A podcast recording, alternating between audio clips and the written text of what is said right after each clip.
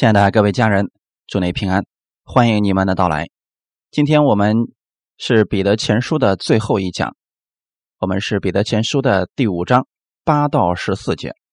我们分享的题目叫“谨守警醒”。先来做一个祷告，天父，感谢赞美你，感谢你给我们预备这个时间，让我们再次来到你的面前，借着你的话语赐给我们当下所需要的智慧，让我们能够。看明白线下的时代，在这个时代当中，谨守警醒，免得我们入了迷惑；也赐给我们分辨的智慧，让我们能够明白仇敌的这些工作；赐给我们在基督里信心和盼望，让我们把我们的目光放在基督那里。我们看的是神所要赐给我们永远的荣耀。借着今天这个话语，让我们更多的能够认识你。祝福今天寻求你的每一个弟兄姊妹，奉主耶稣的名祷告，阿门。彼得前书第五章八到十四节：勿要谨守警醒，因为你们的仇敌魔鬼如同吼叫的狮子，遍地游行，寻找可吞吃的人。你们要用坚固的信心抵挡他，因为知道你们在世上的众弟兄。也是经历这样的苦难，那赐诸般恩典的神，曾在基督里召你们，得享他永远的荣耀。等你们暂受苦难之后，必要亲自成全你们，兼顾你们，赐力量给你们。愿全能归给他，直到永永远远。阿门。我略略的写了这信。托我所看为忠心的兄弟希拉转交你们，劝勉你们，又证明这恩是神的真恩。你们务要在这恩上站立得住。在巴比伦与你们同盟拣选的教会问你们安。我儿子马可也问你们安。你们要用爱心彼此亲嘴问安，愿平安归于你们。凡在基督里的人，阿门。彼得前书给我们带来的是盼望的书信，就是在外界情况不太好的时候，环境糟糕的时候，我们依然可以仰望耶稣赐给我们的能力，带着积极的盼望而生活。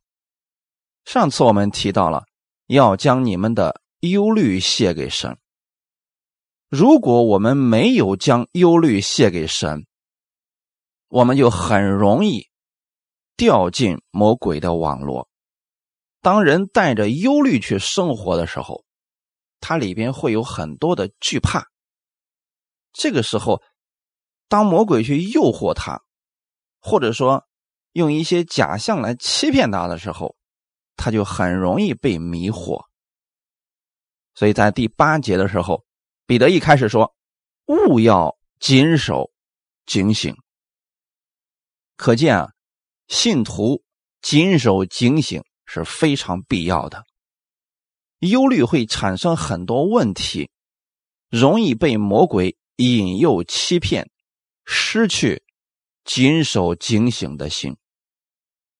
今天我们在这里要讲为什么需要警醒。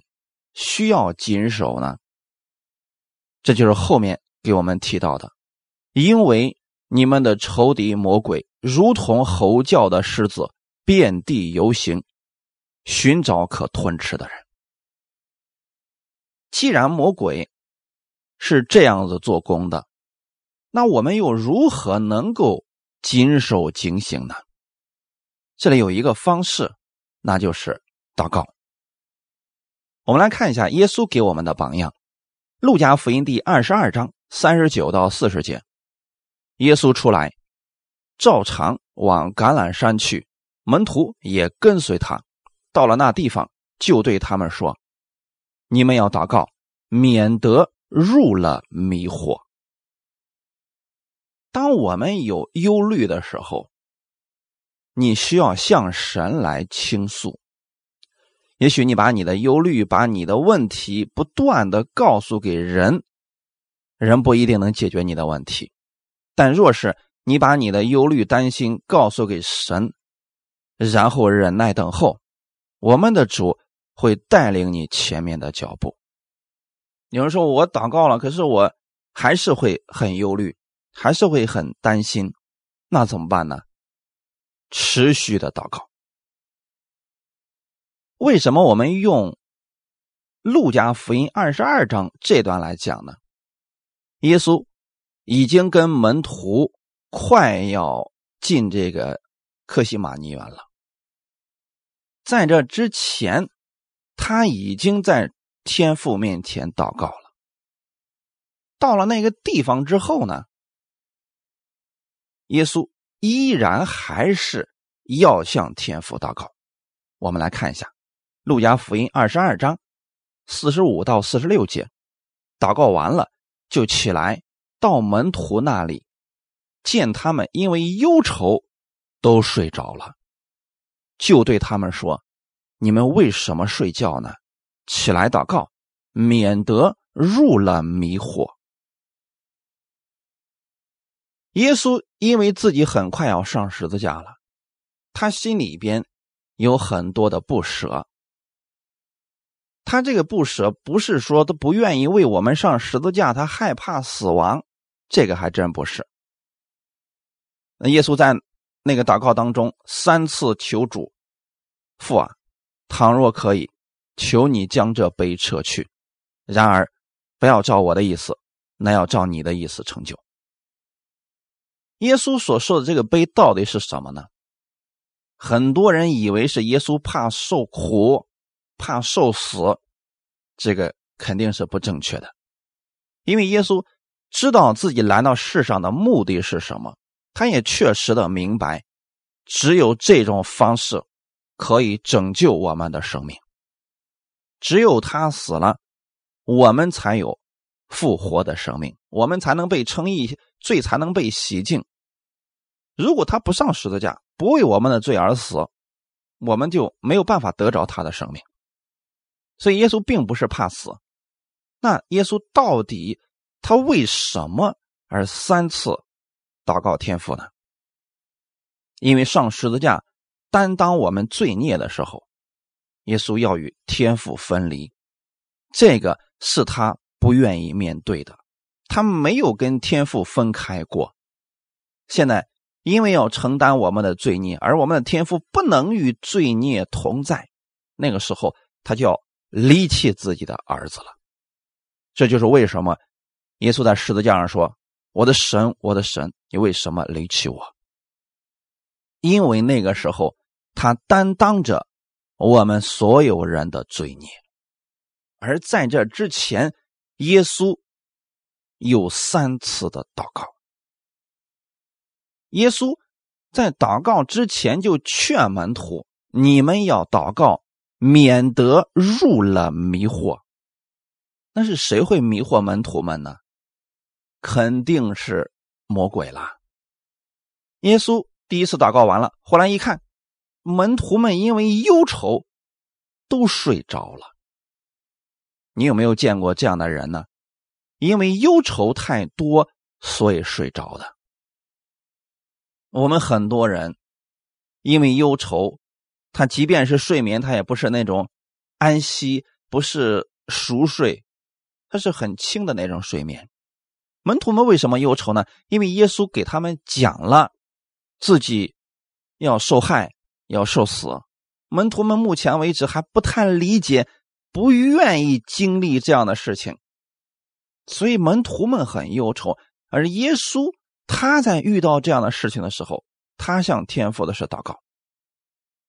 也就是说，耶稣给了我们一个榜样，在你遇到忧愁的事情，请不要忧愁到最后睡着了，而是要不断的向天父祷告。连耶稣都祷告了三次，更何况是我们呢？所以遇到问题，我们就不断的祷告，直到祷告。之后，我们心里不再为这个事情忧愁了，那就可以了。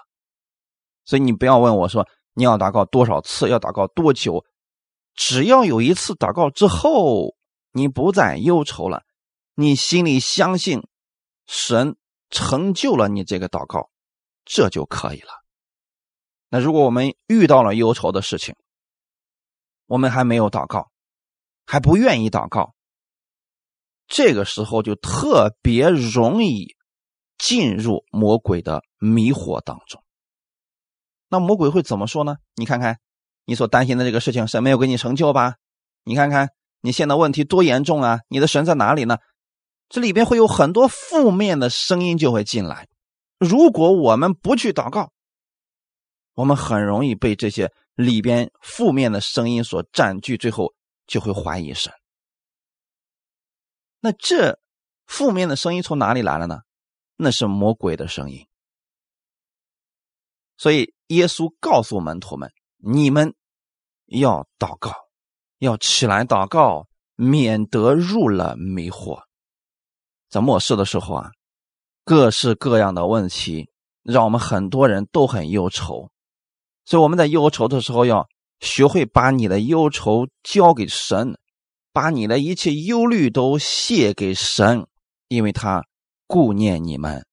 如果学不会的话，那就无法谨守警醒了。魔鬼如同吼叫的狮子。遍地游行，寻找可吞吃的人。我们先来看一下这里形容的魔鬼的样式，如同吼叫的狮子。如同是什么意思呢？像，大家一定要记得这个事情啊。像就一定不是，它只是像而已。你比如说你在街上看到一个人，跟你长得特别像。那他一定不是你，如同的意思就是他在模仿。那真正的狮子是谁呢？大卫的子孙，犹大的狮子，那是耶稣基督。而这位装狮子的是谁呢？魔鬼。所以他一直在模仿我们的神。你有没有发现呢？从古至今。神献祭，魔鬼也模仿神的工作，让人去献祭。神让以色列百姓借着牛羊来赎罪，哎，魔鬼呢可能用啊什么蔬菜啦，啊或者说是其他的面食啊来献祭。魔鬼一直在模仿神，而且他还会装作是狮子的声音来吓唬人。那真正的狮子是谁呢？我们刚才提到了是耶稣，这位真正的狮子拥有能力，他却从来不用声音来吓唬我们。所以吼叫的狮子并不可怕。大家你们不知道有没有人看过这个动物世界啊？你有没有发现，真正狮子捕食的时候，它是不会叫唤的。为什么？你你一吼，那动物们不得吓跑了吗？那食物不就吓跑了？所以，真正的狮子捕食，它会非常安静的蹲在一个地方，静悄悄的等着某一只动物落单了，然后它就会扑上去，在不经意之间一下子将猎物给它捕获了。这是真狮子啊！那吼叫的狮子一般都是什么样的狮子呢？年老的狮子。这样的狮子呢，其实是刷存在感而已啊。就是他因为可能牙齿已经掉了，这个年龄很大了，他也无法捕食了。这时候很多人就把他给遗忘了。那这时候怎么办呢？为了证明他存在，他就时不时的吼叫两声。那你有没有发现，这个世界上很多人，他都在模仿真狮子，也那么吼叫两声。刷一刷存在感，让别人吸引一下，知道他啊，目前为止还在这活动着呢，知道他啊，目前为止还挺健康的呢，知道他目前为止在干什么呢？其实这都是吼叫的狮子，而且是如同吼叫的狮子。所以我在这儿想告诉大家，魔鬼如同吼叫的狮子，它并不可怕，它只是模仿神，企图用他的声音。让人惧怕，但是你知道吗？魔鬼在我们的主面前什么也不是。你不要把你的焦点放在魔鬼的身上，你听听人家的声音多让人害怕呀！其实他是装的。你要知道啊，魔鬼在耶稣的心里边毫无所有，那就在你的心里，你也应当如此去看待他。马太福音第十章二十八节：那杀身体不能杀灵魂的，不要怕他们。唯有能把身体和灵魂都灭在地狱里的，正要怕他。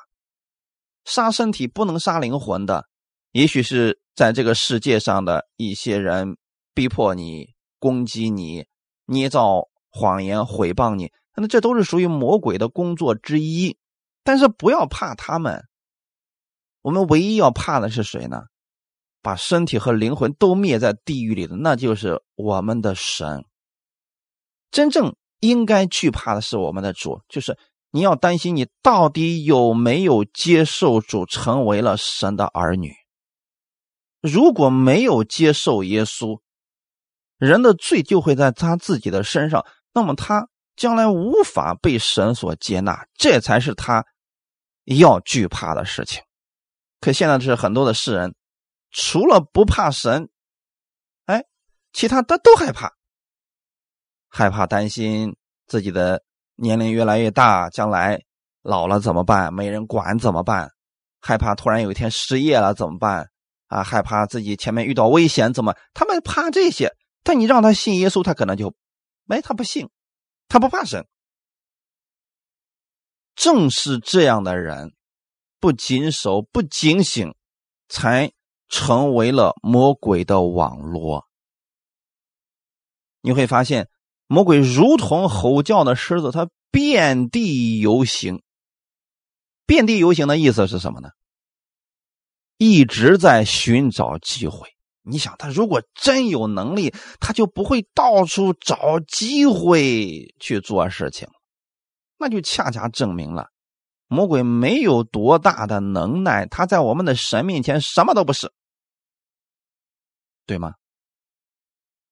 在第三节的时候啊。彼得将信徒比作是群羊，在此呢，把魔鬼比作是如同吼叫的狮子，那就说明魔鬼也是在不断的寻找机会攻击信徒、吓唬信徒。他在干什么呢？寻找可吞吃的人。这里说明一件事情啊。并非所有的人都是魔鬼所能吞吃的，只有一部分人会被魔鬼吞吃。那，你考虑一下，你是不是那个可以被魔鬼吞吃的人呢？魔鬼能吞吃什么样的人呢？很明显，信徒魔鬼是吞吃不了的，因为当人接受了耶稣之后。圣灵就住在这个人的心里边，而圣灵的能力那是无比的大。魔鬼啊，在圣灵面前，他什么都不能做，所以他无法吞吃信耶稣的人。他只能吞吃什么样的人呢？他只能吞吃那些不信的或者即将相信的人。这样讲话，你们是不会去发现这样的一些规律了。就有一些人，他正准备要信耶稣，你刚给他讲了耶稣，这个人说：“哎，我觉得耶稣挺好的。”他正要信的时候，家里面通常会有一些拦阻出现。那这就是魔鬼在后面一看，那不能让他信啊！他要信了，我就没法吞吃他了。所以在他没信，在即将要信的时候，就开始不断的找麻烦，制造各样的问题，拦阻他。相信耶稣，还真有一些人一看见家里有问题了，哎，不信了。这就是很明显被魔鬼给拦阻了。所以你们要知道一件事情：仇敌就是魔鬼，他如同吼叫的狮子，遍地游行，寻找可吞吃的人。这不包括信徒在内。他可以欺骗信徒，阻挡信徒去得着神的祝福，正真正的认识神，但是他就无法吞吃信徒。这个大家一定要记得啊！而且我们心里要明白一件事情：，即便是我们信了耶稣，靠我们自己的能力和力量，还真胜不过魔鬼。因为魔鬼它本身是属于灵界的，我们呢是属于这物质界的。那物质界的人确实胜不过灵界的，但是你可以依靠圣灵啊，因为你接受了耶稣之后，圣灵就住在你的心里了。你依靠圣灵，依靠神的大能大力，是完全可以胜过魔鬼所有的诡计的，对吗？这样的话，我们就不需要靠自己的力量来胜过魔鬼了。你只要奉主耶稣的名，那魔鬼就立刻静悄悄的了，他没办法在耶稣面前站立得住啊。所以在这里呢，彼得。是想告诉信徒们，虽然魔鬼如此吼叫，但是你们不要怕，他只是在寻找一些可吞吃的人。那我们应该怎么做呢？别怕，别被他的声音给吓住了。你要用坚固的信心抵挡他，对吗？坚固的信心来抵挡他。那坚固的信心指的到底是什么呢？刚强的心，因为你软弱的时候，魔鬼不会可怜你的。当人软弱的时候，他就会出现，准备让人进入试探、进入迷惑当中。你就比如说耶稣，耶稣自己在旷野里禁食四十天，进食结束了，他饿了。你想四十天都没吃没喝了，人的身体是属于最软弱的时候，哎，这个时候，这魔鬼就出现了。他出现了，想干什么呢？就是想试探耶稣，让耶稣进入迷惑当中。所以你们仔细的去读那段经文，你就会发现，魔鬼来了以后说：“你如果是神的儿子，那你就把。”石头变成食物给吃了吧？很明显，他这就是一种试探。他试探耶稣的同时，也是在迷惑耶稣。你都禁食四十天了，为什么你的父亲不派人来给你供应呢？你的禁食都结束了，伺候你的人在哪里呢？这种情况之下，我们。若是不认识魔鬼的这些诡计，在我们身体软弱、信心软弱、遇到问题还没有解决的时候，我们最容易被这样的言语击倒。也许我们就差那一丁点的信心了，结果魔鬼来，帮，再给你泼一点凉水，这人就彻底跌倒了。说是啊，伺候的在哪里呢？我都禁食四十天了。可是你看，耶稣是用坚固的信心胜过了魔鬼的试探，他用的是神的话语胜过了魔鬼一次又一次的试探。等他胜过之后，撒旦就暂时离开他了，马上就有天使来伺候他了。科西玛尼园的时候也是如此。耶稣祷告。汗如血滴滴在地上，有天使来加给他力量。当我们感到孤单、软弱、无助的时候，你不要只看你自己的困境，也不要只看你现在软弱无助，不要因此对神失去信心。这个时候，你真需要在神面前祷告。然后安静等候，阿门。如果没有这样谨守警醒的心，最容易受魔鬼的攻击和欺骗，然后会做出伤害自己甚至伤害别人的事情。因为知道你们在世上的众弟兄也是经历这样的苦难，那说这句话语的时候，说明信徒当时正在经历苦难。这些苦难也是魔鬼试探的一种，为的是让这些信徒们在苦难当中跌倒。彼得想提醒那些信徒：你们现在遇到苦难了，不要灰心，要谨守警醒。为什么要如此提醒呢？很多的信徒在受苦之后，他们也会向神祷告。祷告之后，如果情况依然没有改变，他们就容易多想：是不是神不关心我了？是不是神丢弃我了？啊，是不是我犯罪了？就会有很多的负面的想法出来。那彼得再次提醒那些信徒：你们受苦，并不是从神来的，这不过是魔鬼的一种迷惑而已。那我们在这给大家讲一下，神绝对不会用苦难来试探我们，让我们跌倒。有时候信徒遇到苦难了，也。并不一定是他做错了什么事情，或许是他愿意跟随神，而魔鬼不愿意他如此，从而阻挡他前面蒙福呢。你的人生当中很快要经历突破了，人生要上一个新的台阶了。这个时候，魔鬼明确的知道，如果你踏出了这一步，你后面。将不可估量的与神亲近，所以他在这个时候一定会拦阻你。这一点大家要清楚啊！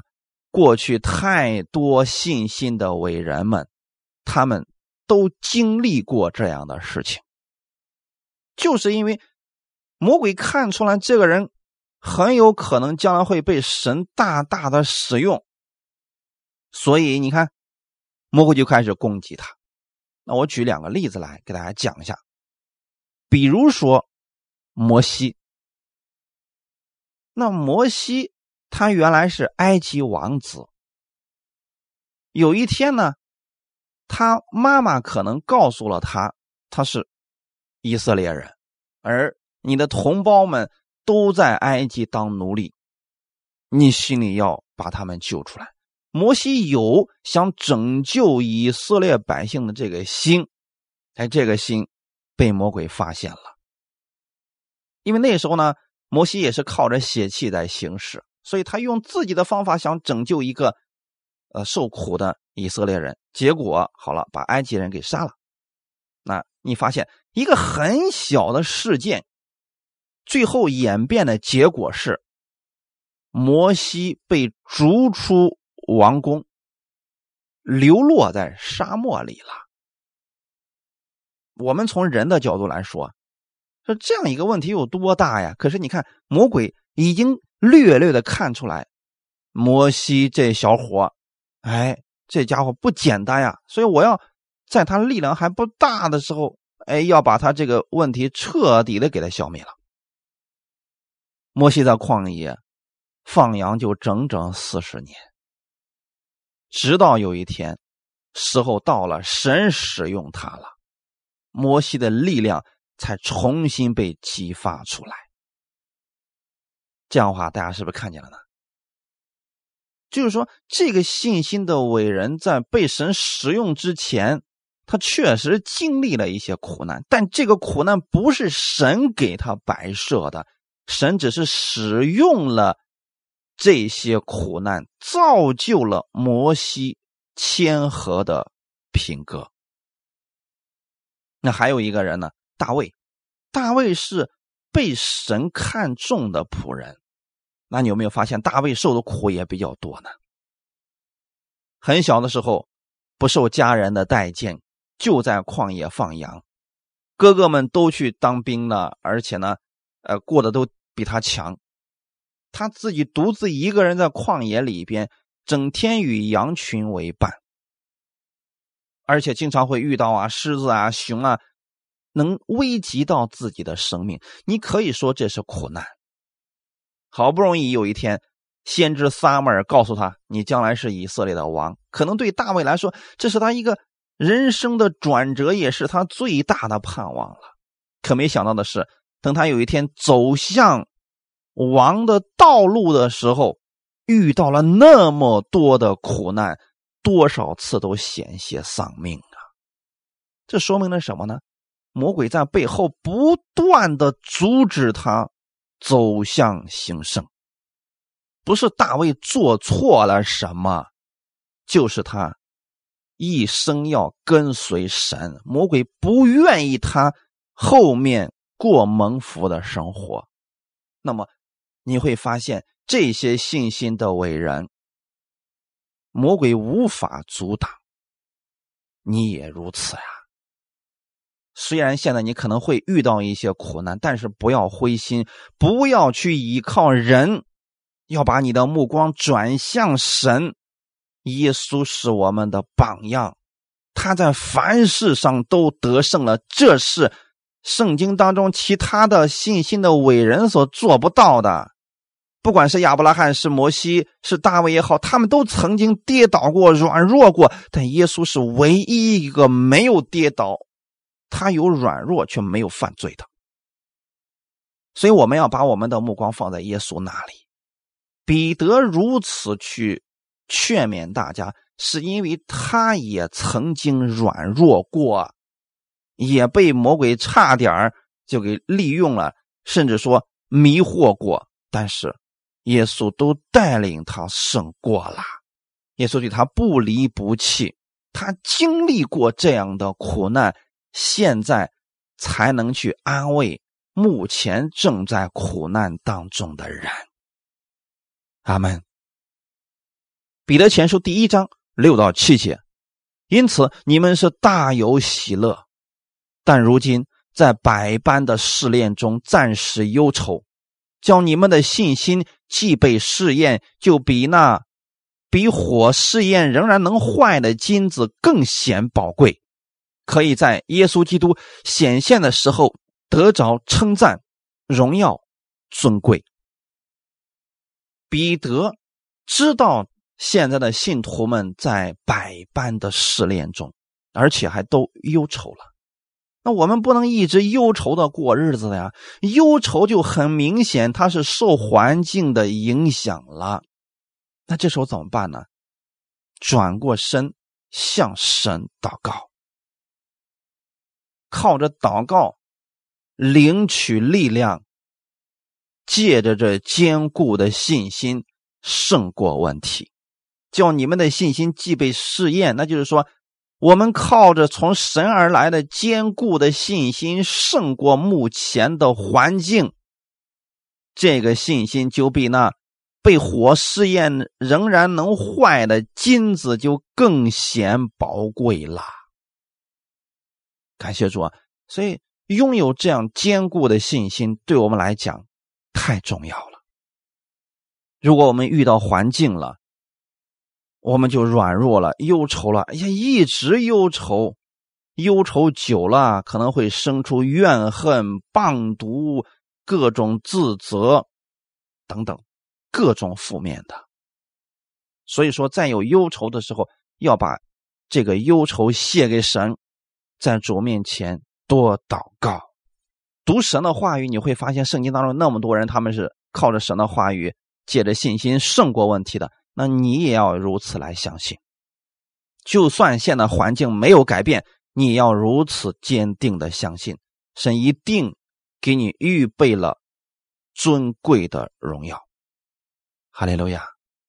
第十节，那赐诸般恩典的神。曾在基督里召你们，得享他永远的荣耀。等你们暂受苦难之后，必要亲自成全你们，兼顾你们，赐力量给你们。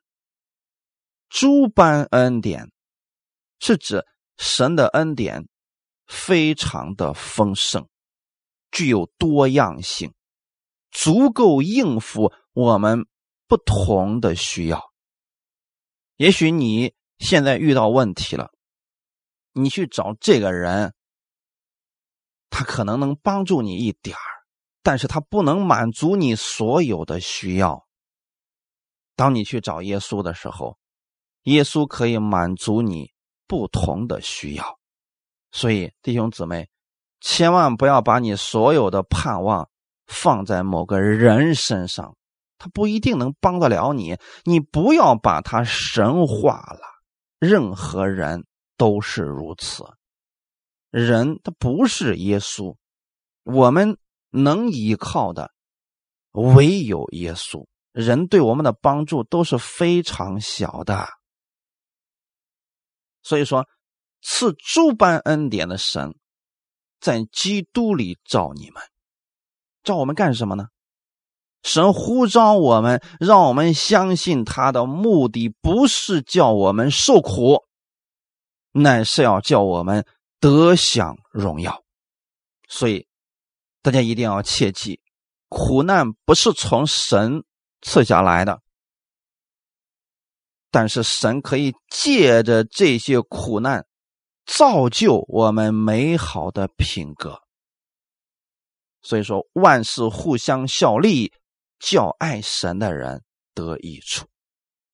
遇到事情了，我们就向神来祷告，然后忍耐等候这个阶段过去。他总有过去的时候啊。那如果现在没过去，那我们就继续等候，继续祷告嘛，这就好了呀。感谢主。神召我们的最终目的，不是让我们为他牺牲什么，乃是叫我们得享他永远的荣耀。既然这样，他既然能赐下荣耀，那就一定会赐下这诸般的恩典，让我们可以靠着胜过目前的环境。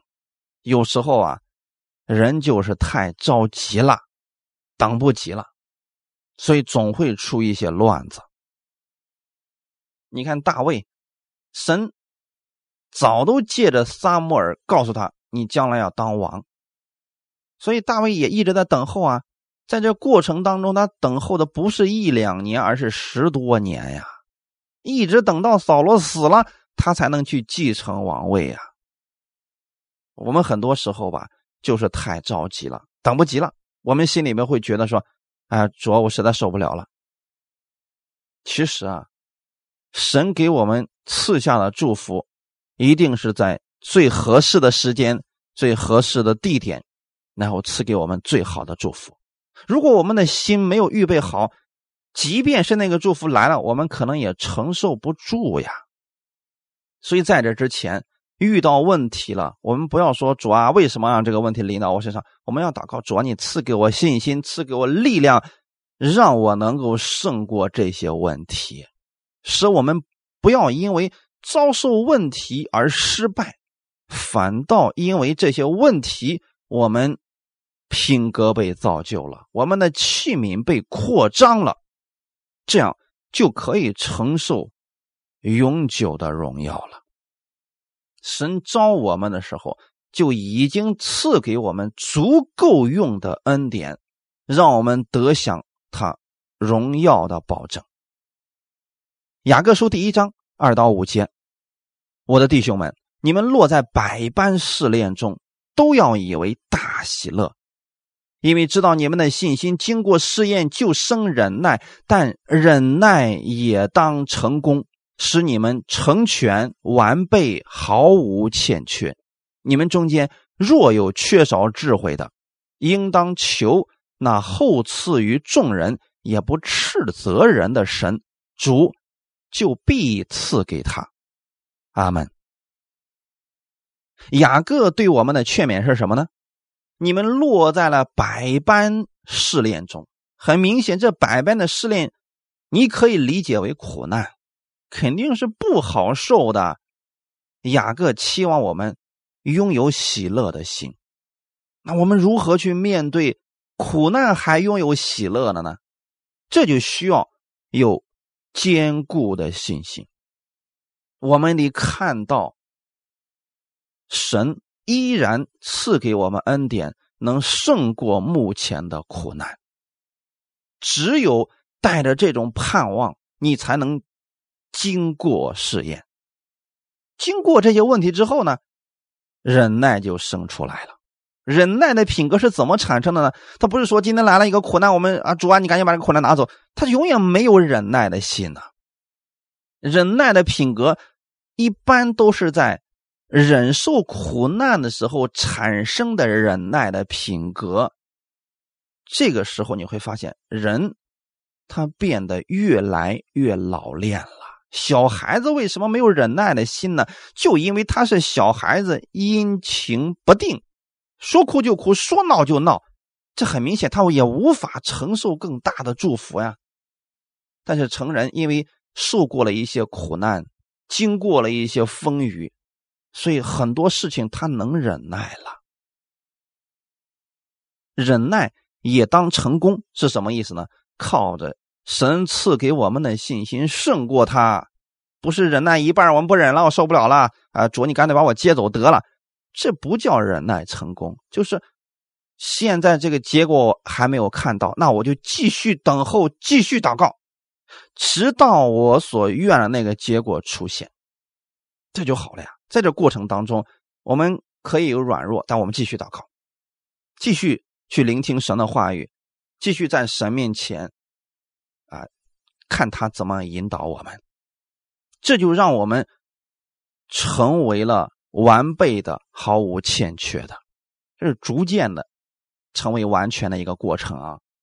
不是说经过一件事儿，然后我们一下子就以后再也不遇见其他的问题了。不是，不断的在经历事情的过程当中，你对神的认知也会越来越多。那第五节说，中间你们要是谁缺少智慧，向神来求，他必会赐给你。所以，我们有了智慧，我们就能看明白这些试炼，就能够拥有喜乐的心了。很多人是因为没有看明白这些事情，所以苦难来临了，问题来临了，他们就不停的埋怨。那这时候怎么办呢？信心大的要去安慰他们。罗马书第五章二到五节，我们又借着他因信得进入现在所占的这恩典中，并且欢欢喜喜。盼望神的荣耀，不单如此，就是在患难中也是欢欢喜喜的，因为知道患难生忍耐，忍耐生老练，老练生盼望，盼望不至于羞耻，因为所赐给我们的圣灵将神的爱浇灌在我们心里。保罗也是这样的观点，我们在患难当中要欢欢喜喜的。人如何在患难当中欢喜呢？你得看到，你依然在神的恩典中。你得看到后面有神永久的荣耀。这些患难都是暂时的，但神赐给我们的荣耀却是永远的。有人说了，我不希望经历苦难。其实没有人愿意经历苦难，神也不会愿意赐下苦难让我们成长。但是，因为我们人不完全，我们里边有私欲，我们有很多的问题，一不小心我们进入网络了，一不小心我们进入迷惑了。但神拯救我们，不是说直接把我们从这里边拿出来，而是他赐给我们力量，让我们成长，就像你家的小孩子一样。好，他小的时候不会走路，那你可以扶着他，让他慢慢的往前走。他跌倒了，你会鼓励他，哎，你自己试着站起来。如果他一跌倒，你就把他拉起来；你一跌倒，他就把他拉起来。而且从此以后不让他走了，他可能真的就不会走了。他跌倒了，你鼓励他自己站起来，你会发现他的腿越来越有力。其实我们人生当中也是如此。我们经历了苦难了，神赐给我们力量，让我们在苦难当中靠着他的恩典得胜，这样就可以修补我们生命当中的弱点。你会发现，我们的人生其实其实就是在不断的改错题。前面我们不知道这个路怎么走，那么好了，一不小心走错了，那没关系啊，我们让神赐给我们力量，我们。胜过他，继续往前走。可很多人总是想祷告主啊，让我一帆风顺，不遇到一点风浪。这样对我们生命没有任何的益处。我们的生命一直都那那么小，那么软弱。只有在我们遇到问题了、遇到风雨了，神站在我们身边，陪我们一起往前走，加给我们力量，搀扶我们共同前行。这样我们就会越来越成熟，有基督长成的身量。其实，在人生当中，经过苦难试验的人，他们的意志比普通人更坚强，他们的信心也比其他人更坚固。我不知道这么讲，大家能否理解这个意思啊？经过苦难的人胜过了这个事情，他在某件事情上要比别人更深刻的认知，甚至说信心要比其他人要大。如果没有经过此事的人，他可能不理解神这个恩典是何等的真实。彼得前书五章十二节，我略略的写了这信，托我所看为忠心的兄弟希拉转交你们，劝勉你们，又证明这恩是神的真恩，你们务要在这恩上站立得住。彼得说：“我略略写了这信，这表示啊，这封信是彼得所写的，并且呢，他并没有把他所要讲的话完全讲完，因此后面一定会有其他的书信，比如说彼得后书，现在还没讲完呢，现在只是略略写了这点信。只不过呢，现在写这个信，有彼得，有劝勉。”信徒的意思是什么呢？我让忠心的兄弟希拉把这封信转交给你们，劝勉你们，就说明现在这群信徒们遇到问题了，遇到软弱了，或者说有些人已经进入到迷惑当中，不知道怎么样去往前走了。希拉带着彼得的书信，想给他们带来盼望，想告诉这群在软弱当中的信徒们。你们要看到神的恩典，并且要在这恩典上站立得住。很明显，交信的这个人也至关的重要。因此说，我们在地上服侍教会、服侍神，自己是不可能把所有的工都做完的。我们需要有同工，需要有跟我们一同来服侍神的人。那这个人。一定要有两个条件：第一是忠心，第二是有见识。忠心，你才能托付事情给他而没有忧虑；有见识，他才能够正确的去劝勉别人在恩典上站立得稳。缺一不可呀！你们务要在这恩上站立得住，就表示无论遇到什么样的困难。靠着神的恩典才能够站立得住，也唯有靠着神的恩典才能胜过苦难。你靠人人倒，靠山山可能都没了。唯有靠着主耶稣才能胜过所有的问题。人在患难当中是最容易怀疑神的恩典是否真实可靠，特别是我们看到周围有很多我们过去非常认可的人，他跌倒了。看到有很多人他犯错了，看到有很多人结的果子并不像我们想象那么好，我们就怀疑神这个到底正确不正确？但是在这里你发现彼得让希拉转交的这封信，并且还劝勉他们不要怀疑神的恩典，你们要在这个恩典上站立得住，因为这个恩典是真的恩典。哈利路亚！勿要在这恩典上站立得住啊！你就知道彼得的心里边多么的期盼这些信徒们能够站立得稳呢？在其他地方为什么不能站立得住呢？我们说我们在信心上站立得稳，没有恩典他就没有信心，他看不见神的恩典，他怎么产生信心呢？认识神的恩典至关重要。希伯来书第十三章七到九节：从前引导你们传神之道给你们的人，你们要想念他们，效法他们的信心。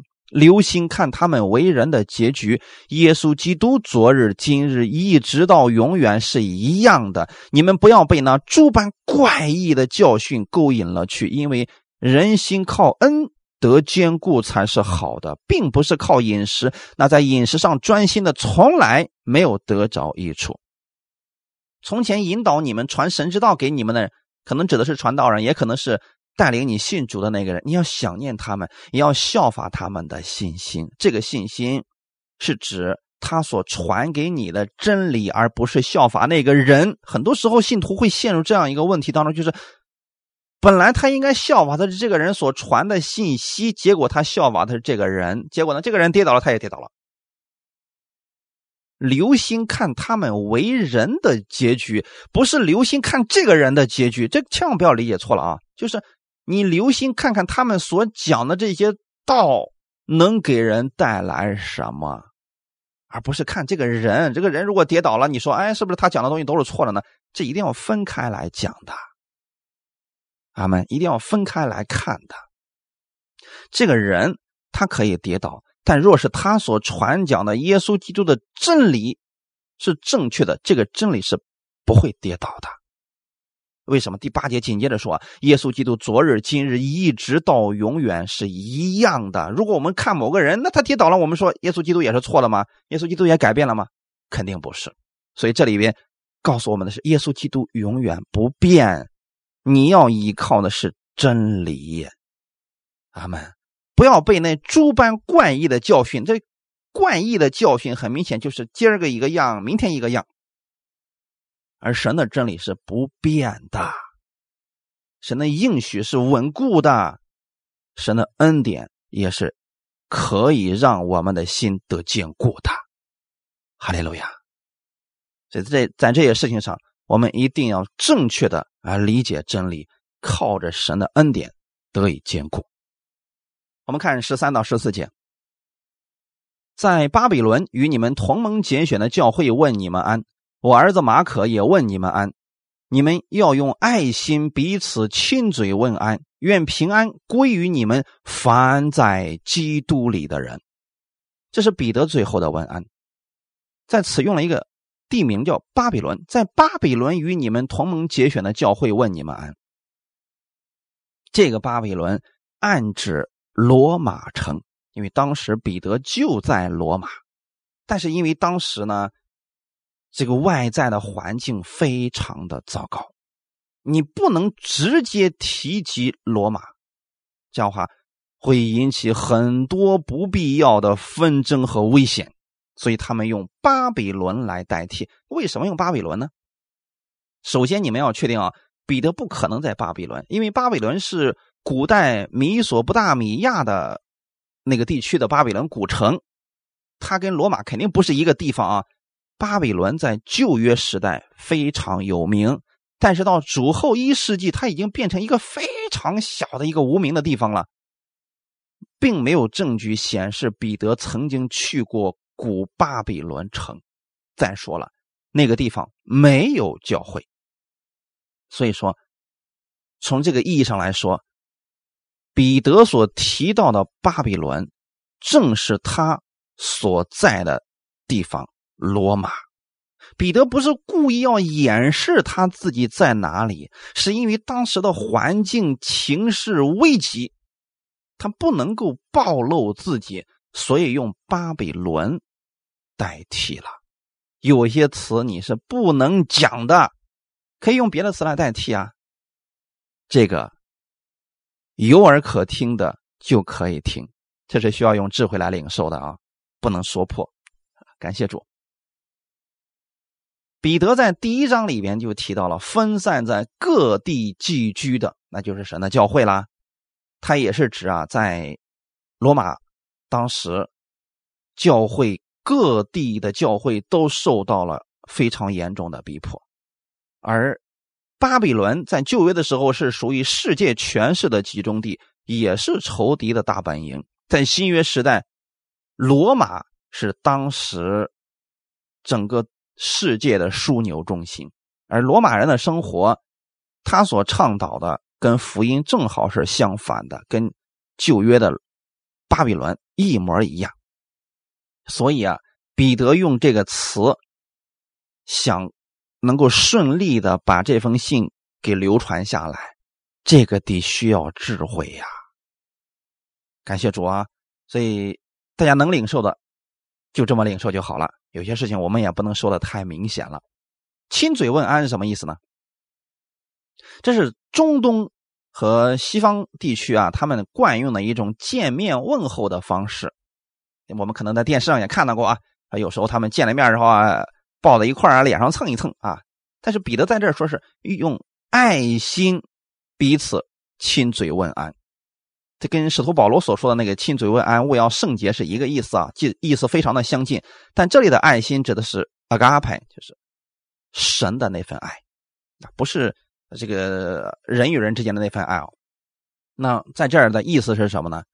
彼得想劝勉信徒，在世上虽然有苦难，但是在基督里，我们都是拥有平安的。耶稣基督已经胜了这个世界。他现在正在为我们每一个信徒祷告，他也知道你的问题，所以他愿意把真平安赐给你，让你在各样的环境当中都可以胜过。愿我们每个弟兄姊妹用真理谨守、警醒、保守我们的心。我们一起来祷告，天父，感谢赞美你，谢谢你今天借着这样的话语来鼓励我们、安慰我们，让我们在基督里边能够彼此带到，互相。警醒祷告，在幕后的日子当中，让我们靠着主的恩典，可以胜过各样的环境，赐给我们弟兄姊妹彼此相爱的心，合而为一的心，让我们彼此带到，相互帮助。也奉主耶稣的名赐福那些在软弱当中的弟兄姊妹，不要让他们陷入到迷惑和试探当中，让他们靠着神的恩典能够站立起来。感谢赞美主，赐福今天所有听到的弟兄姊妹，让我们在真理上刚强站立，奉主耶稣基督的名祷告，阿门。